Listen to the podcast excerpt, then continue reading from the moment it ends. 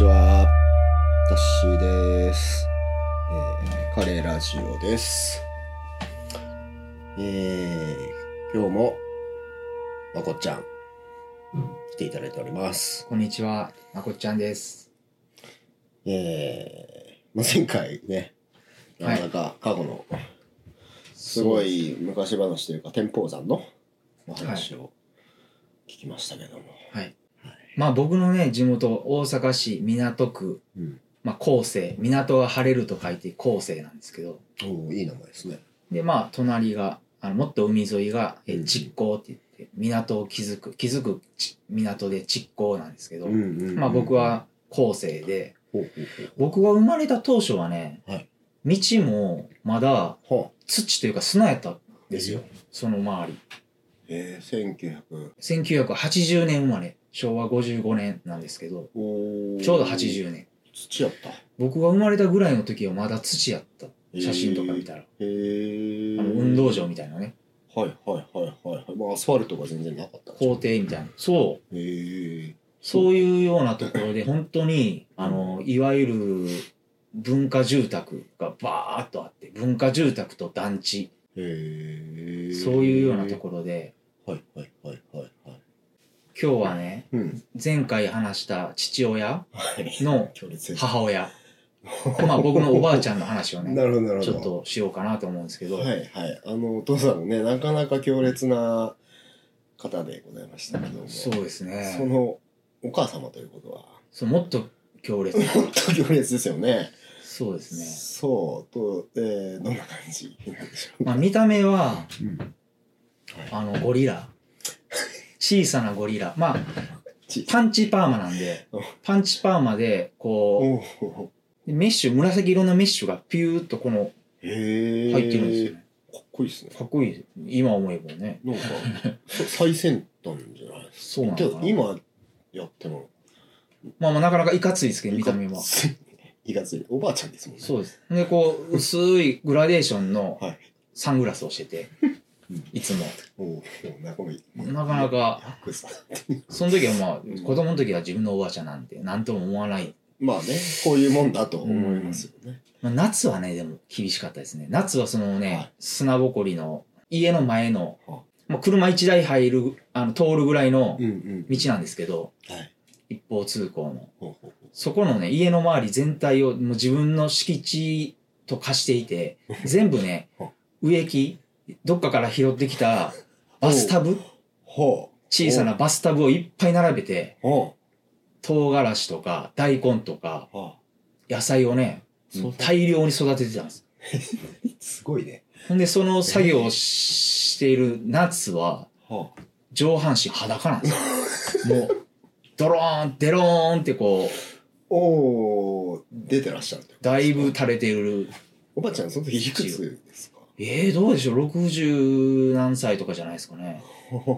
でもその時は結構お多かったんですよね、僕の地元。その夏はもう上裸みたいなおばあちゃんが、その辺座ってるっていうのがね、あったんですよ、本当に。いやどっかの部族じゃないですかそれなんかちょっとすごいっすねそうそう。マジで？ただやっぱ小学校高学年ぐらいになってくると恥ずかしいんで、僕、ほんで家の前が学校なんですよ。小学校なんですよ、僕の。まあ、すぐう裏なんですけど、僕の家はその学学校の。はい。で、一緒に友達らと帰ってたら、はい。遠くからね、その、上半身裸の夏は、おばあちゃんがうん、誠ー！ってすごい叫ぶから、すごい恥ず恥ずかしくて、恥ずかしいね。ちょっと、まこ、まこって言われてたんですけど、まこ、呼んでるで。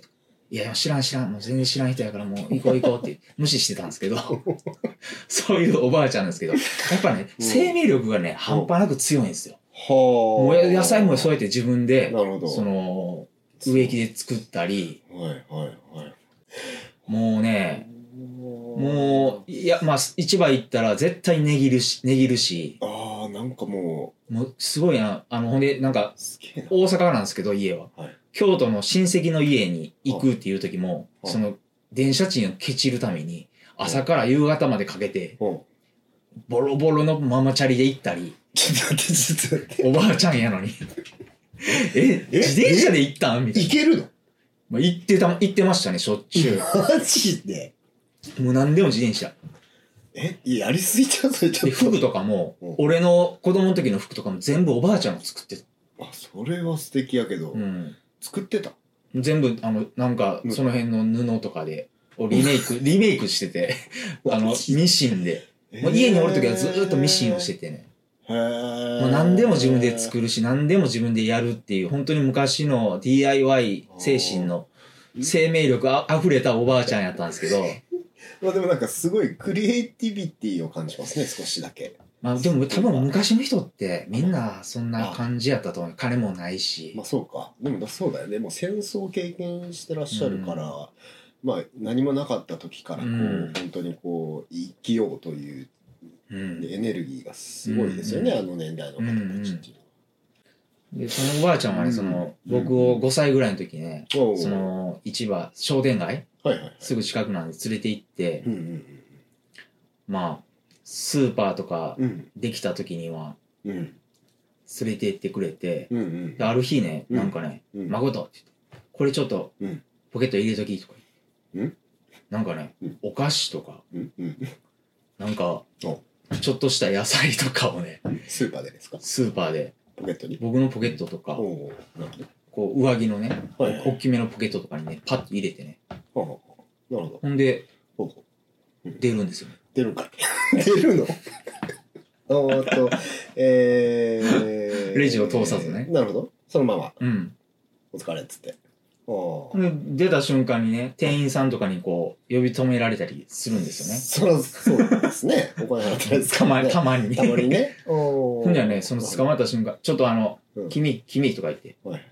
これなんかポケット入ってるやんかとか言われて、おで、おばあちゃんがねうん、すごい駆け寄ってきて、すごい勢いで僕をね、怒るんです。あんたとかうん、何してんの ちょっと待って。おばあちゃんが僕のポケットに入れたんですよ。うんそうですねわーすごい勢いで怒るから、店員もああ、ああって言って、もういいです、こんなちっちゃい5歳ぐらいやったから、こんなちっちゃい子がやったことやからとかすいません、すいませんもう二度とこんなことは、みたいな感じで、おばあちゃんは謝るんですけど、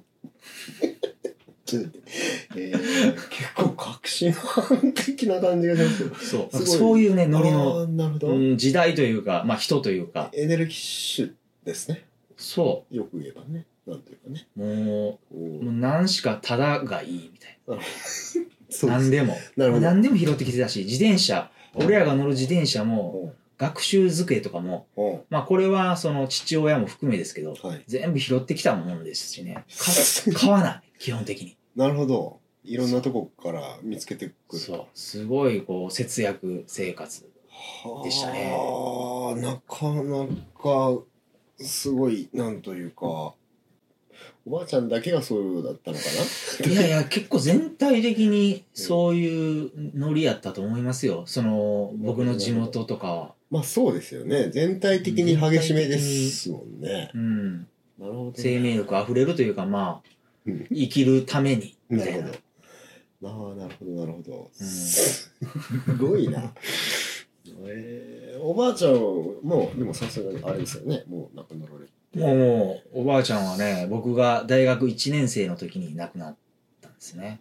あじゃあ結構え8980ぐらいそうですね。75とか6ぐらいやったと思います。なんかその結構こう、まあ、お父さんが怒鳴るとうん。いう中でなんかウォークマンを聞いてうんうんなんかその時になんだろう音楽に結構こう救われた的なところがあるみたいな話そうですね。聞いたことがありますけども、小学校、確か5年生ぐらいの時に、うん。多分、ウォークマンがちょっと流行ったんですね。はいはい。ちょうどその世代ですよね。そう。で、多分お父さんが、うん。しなんか、コマーシャルとか見て気になって、うんちょっと孫買ってこいって言って。とで、近くの商店街の電気屋さんで、うんウォークマンくださいって言って。うんで、買っていってうん、それを与えられ、そっからね、その、その時はね、カセットテープが結構売ってて、シングルとかで。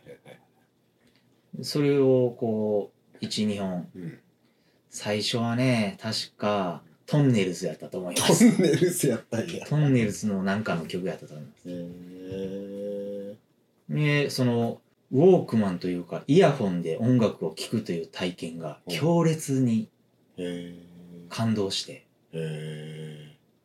今までそんなに音楽聴いたことなかったんですけど意識的に、そのウォークマンから流れイヤホンから流れてくる音楽のこの世界うん。にもうドハマりしてうん。もう毎日毎晩聴いてましたね。うん。同じテープをトンネルズとかあはいはいはい。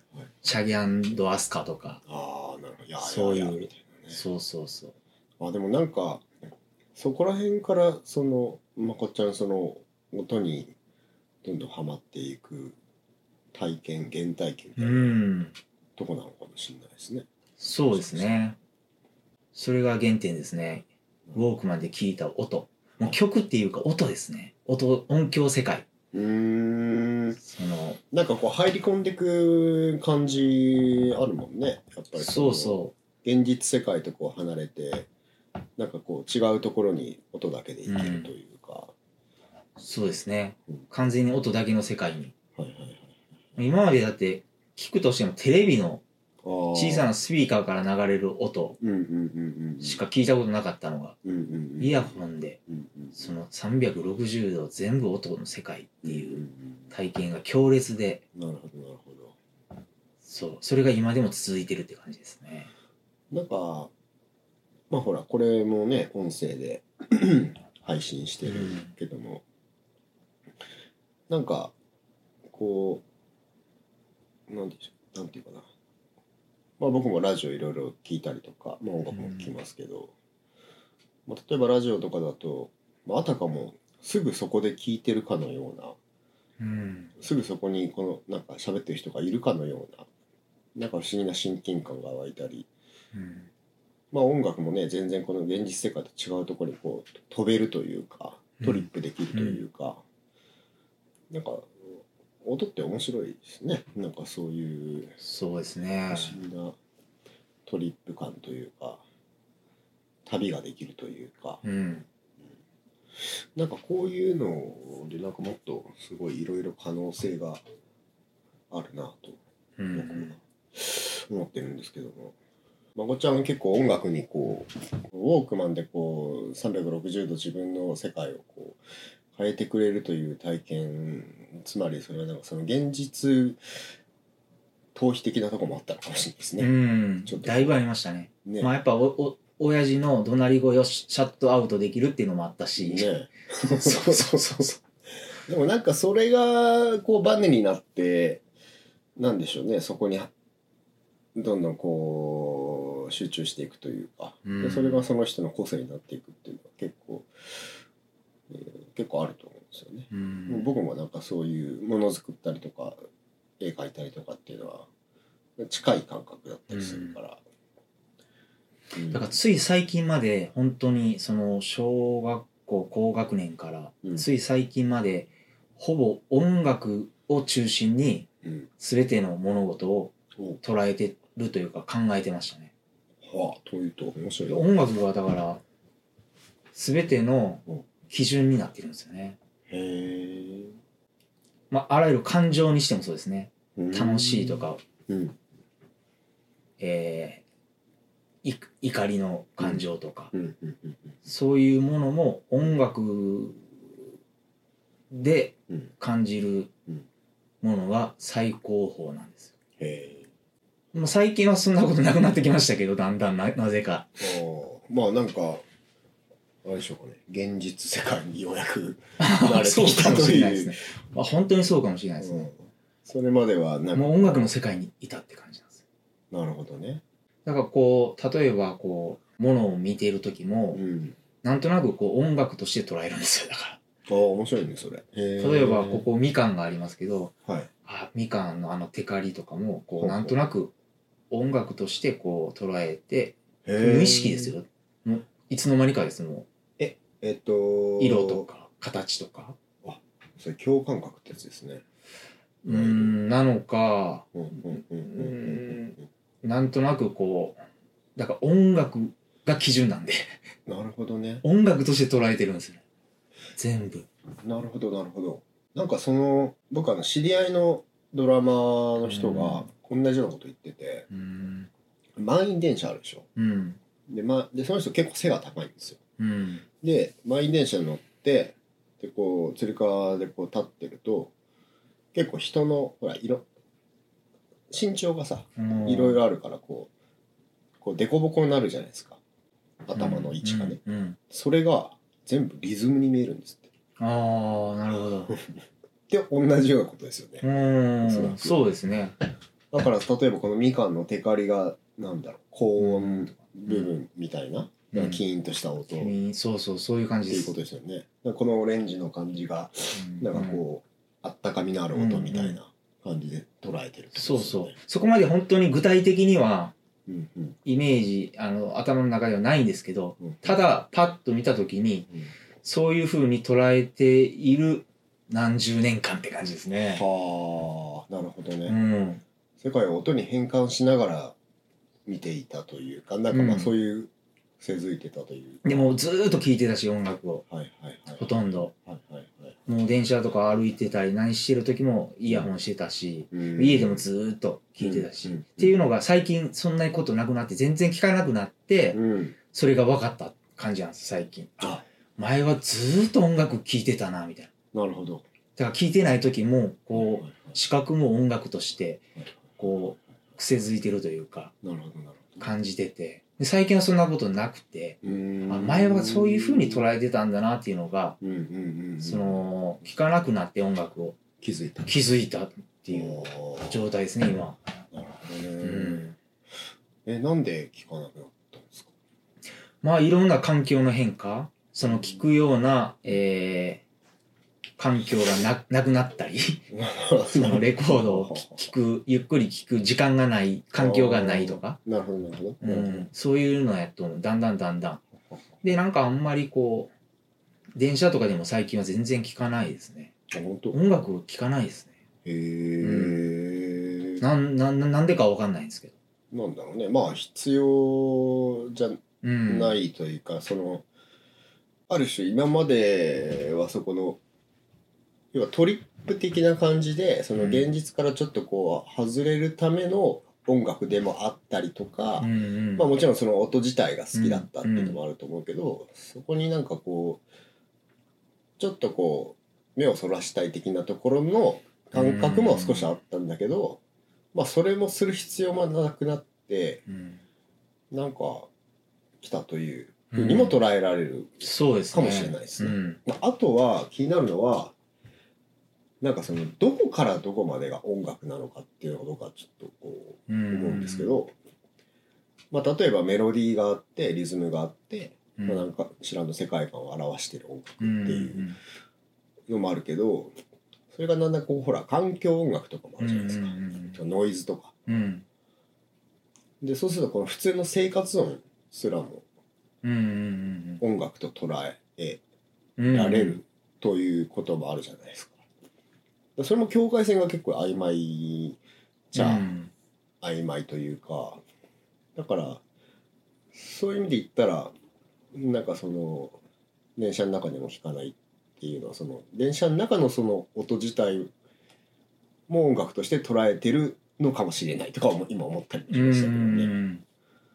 わかんないけど、まあだからそういう風なうん。環境音を音楽に捉えるみたいな意識すらがうん。意識がなくなっていってる感じなんですよ最近は。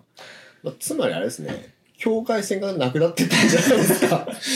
どうなんでしょう。もうだから言うたら年取ってきておじさんになってきて、はいはいまあそういううーん感じじゃなくなってきたのかもしれないですし。あでもなんかそれはねねわかんないですね。おわかるわかる、うん。でもなんかあのなんていうかな。なんかやっぱりこれやっぱ年齢であるのかもしれない。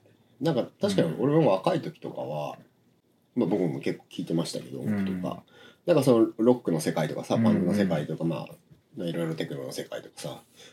こうそこに没頭することでなんかこう自分を安定させてるみたいなうんとかあったんだけど、なんかそれってもしかしたらそのうーん。現実世界とうまくこうなかなかなんていうかな。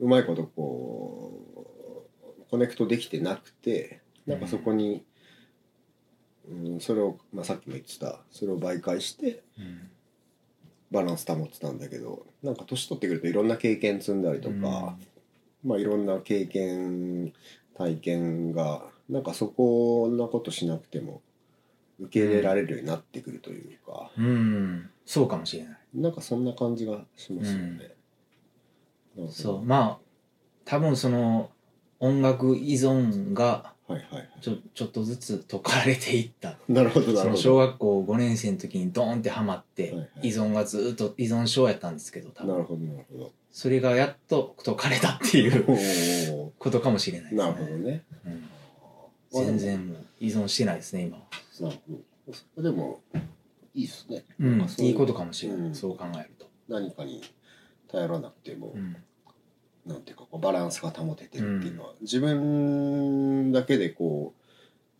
う安定してるってことですからね。ある種。うんそうそうかもしれないそれかまあ別のものが何かうん。音楽に変わる何かがあるのかもしれないしそれは分かんないですそうよねね。そうだね。なるほどなるほどそんな感じですね、はい、あ結構喋りましたね意外とまあじゃあまあこんな感じで、はい、今日はおば、おばあちゃんの話。おばあちゃんと、おばあの話やったっけ？おばあちゃんから、でもなんか結構なんか音楽論みたいな。音楽論になってたけ？ど、結構なんか、うん、面白いなと思いましたね。とい、はい、今日もまこちゃんでした。ありがとうございました。ありがとうございました。お疲れ。